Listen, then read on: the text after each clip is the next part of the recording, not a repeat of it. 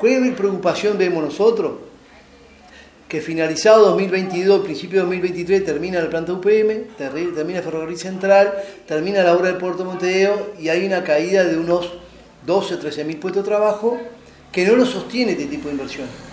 Y cuando nosotros vemos la rendición de cuenta, que ahí ha habido un recorte muy importante en inversiones públicas, fundamentalmente en vivienda un 30%, en viviendas de Mevir, donde están los sectores más carenciados del área rural, 2.000 viviendas menos se van a construir, en las viviendas de realojo, en las cooperativas de vivienda que se bajaron la cantidad de, sorteos para la cooperativa de vivienda de Fútbol o las otras, y una cantidad de inversiones en vivienda que son jodidas justamente para el sector más carenciado y que generan miles de puestos de trabajo.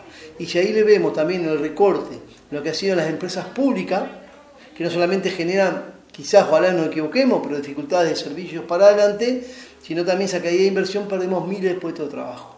Y en la construcción por cada puesto directo hay dos puestos indirectos. Entonces, decir que caen 20, 15.000 o 10.000 puestos de trabajo en la construcción, estamos hablando que están cayendo 20 o 30.000 puestos de trabajo.